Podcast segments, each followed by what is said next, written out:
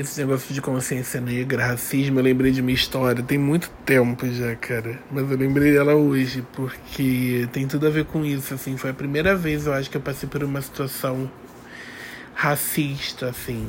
É, sofrer um, um, um, com racismo.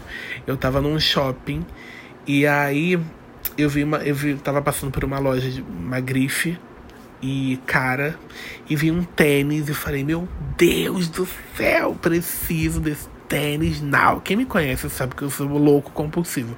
Eu gosto de uma coisa, eu tenho que levar ela. E se ela estiver dentro das minhas possibilidades financeiras, seja parcelando em boleto, em cartão, em jorei, eu levo. E aí eu falei, caraca, tá tudo certo, vou levar. Fui dentro da loja todo, serelepinho. Aí vem uma moça.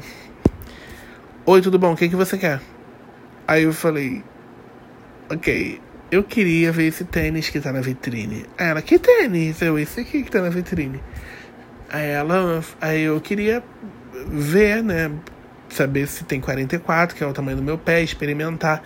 Ela, mas você vai levar? O tênis vai comprar? Eu falei, eu preciso experimentar. Se eu gostar, se ficar bem no meu pé, eu levo. Aí ela, tem certeza? Aí eu falei, olha, eu preciso realmente experimentar. Eu não vou comprar um tênis desse, desse valor sem botar ele no meu pé. Aí ela, tá bom, senta aqui.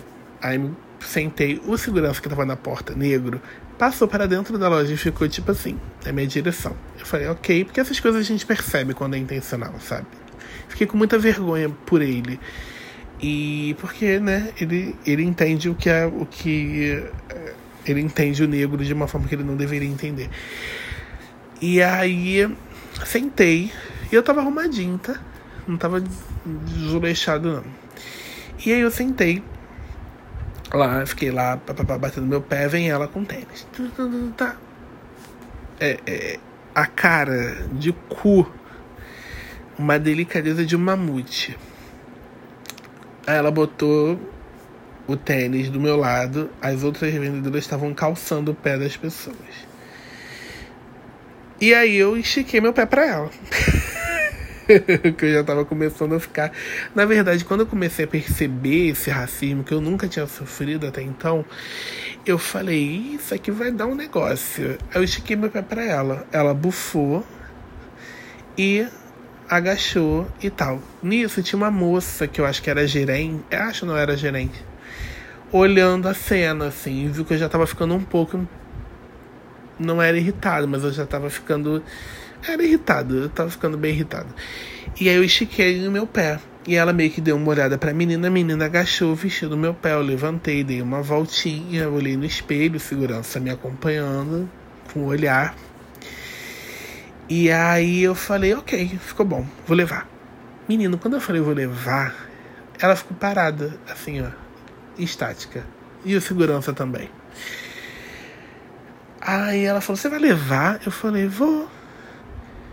Aí ela ficou me olhando. Aí ela, eu achei que você não ia, não fosse levar, porque é muito caro.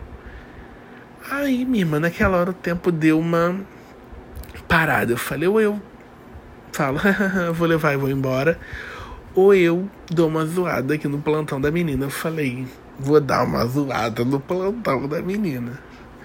Aí eu falei, então, eu percebi que você estava achando o tênis muito caro e ele é muito caro para você, porque com seu salário eu acredito que você não consiga comprá-lo. Mas com o meu, eu consigo levar ele, eu consigo levar até mais um. E ela ficou olhando para minha cara assim. Aí eu falei, eu não sei qual é o tipo de treinamento que vocês têm para identificar isso, mas está erra meio errado, assim, né? porque, é, sei lá, a ela ficou muito sem graça. A gerente veio falar comigo. Ela falou: O que está acontecendo? Eu falei: Não, eu vou levar esse tênis, por favor.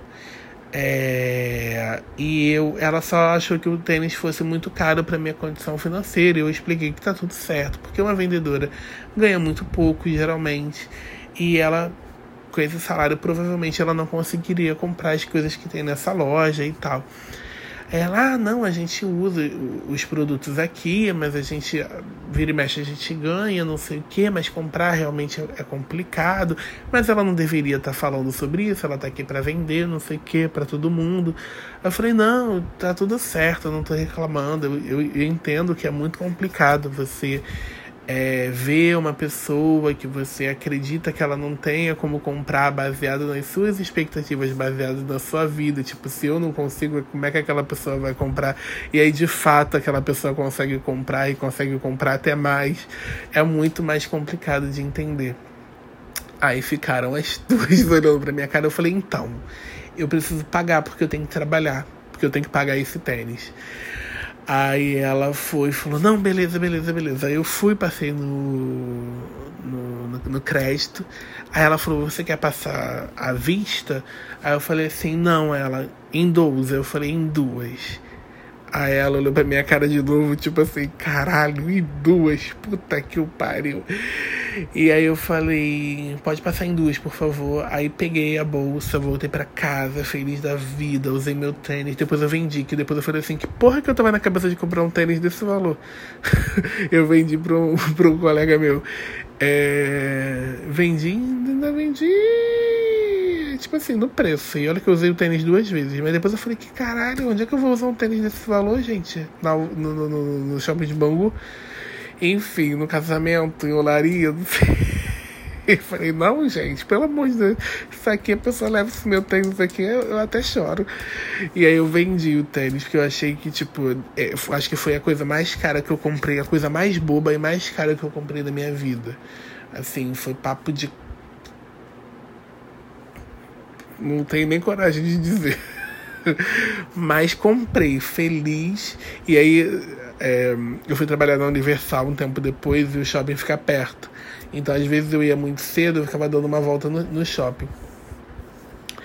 E aí eu passava às vezes na porta, a vendedora e a gerente sempre iam falar comigo. Oi, vai ver mais alguma coisa? Eu falei, não, não tô mais usando essa marca não, tô usando outra.